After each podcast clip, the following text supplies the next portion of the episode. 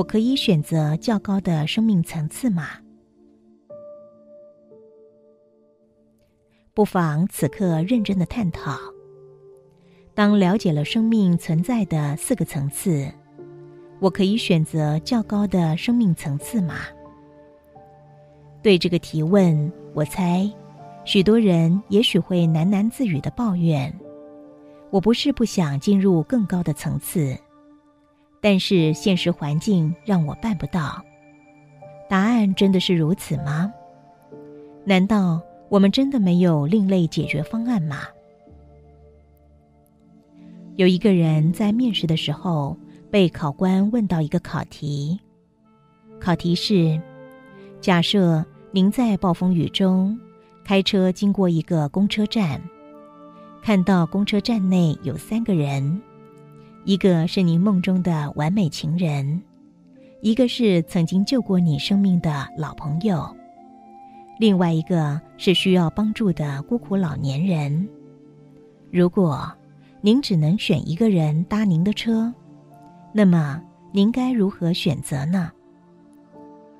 这个年轻人给的答案是：把钥匙交给他的老朋友，让老朋友开着他的车，带着这个孤苦老年人回家，他自己下车，在公车站跟这位梦中情人一起等车。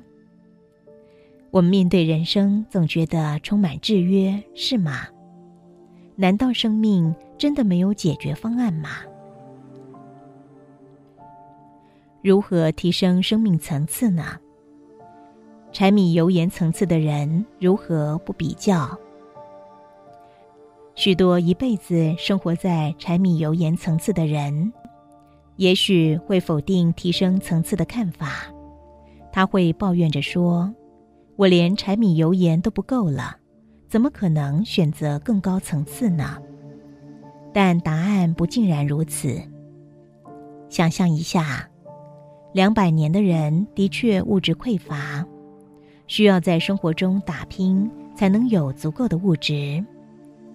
然而在现代，很少人真正是乞丐，他们经常可以找到工作，有足够的物质。但为什么他们会抱怨物质不足呢？其实并非真的不足，而是他们心念中在比较。在比较下，他们觉得自己的房子不够大，车子不够好，吃的不够享受，是因为比较才产生柴米油盐不足的错觉。活在体面层次的人如何改变价值观？活在体面层次的人呢？他们会很难放弃追求社会价值观下。认定有价值的东西，其实没错。追求这些东西并非不好，但当过度用力时，会产生许多辛苦和压力。况且，这些东西是他们生命中带不走的。追求生命中带不走的东西，那么重要吗？活在精彩层次的人，如何让心自由？当您愿意活在第三个层次，希望生命过得精彩，就得先要有颗没有被绑架的自由心。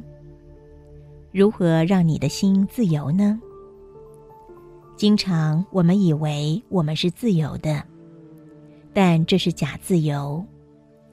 真正的自由是来自于没有恐惧的平静心。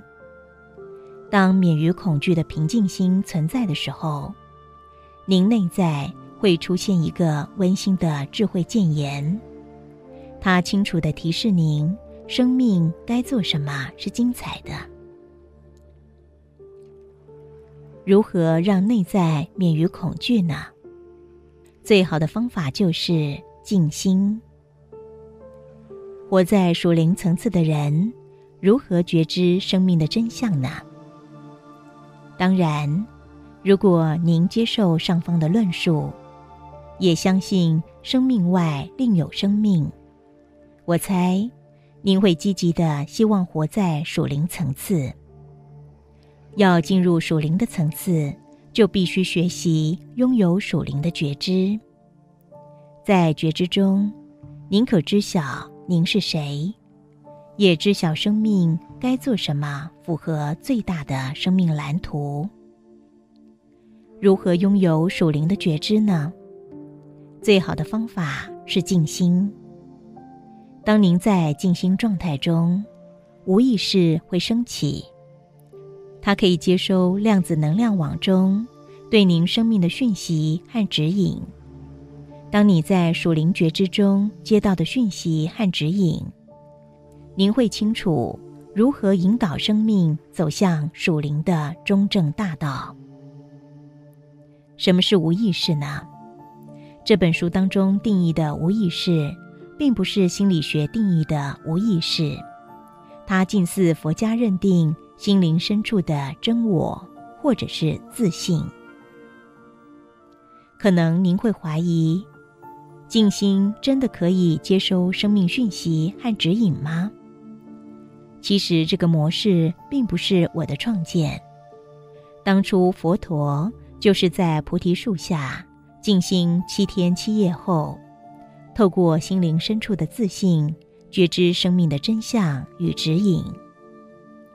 属灵人生的核心基础就是利他的爱。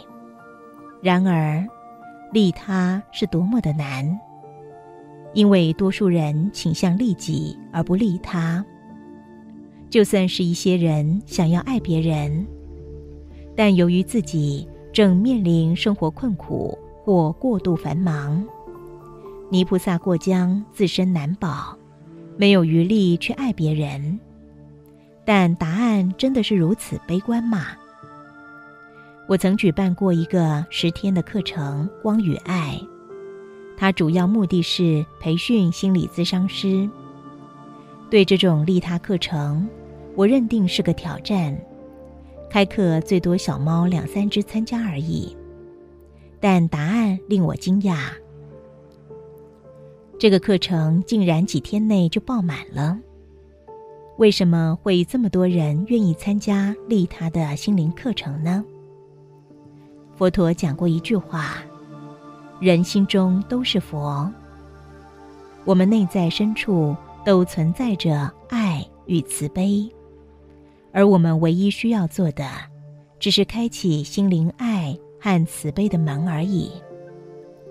您也许会问我，我暂时同意您的见解，但如果往生后我们消失了呢？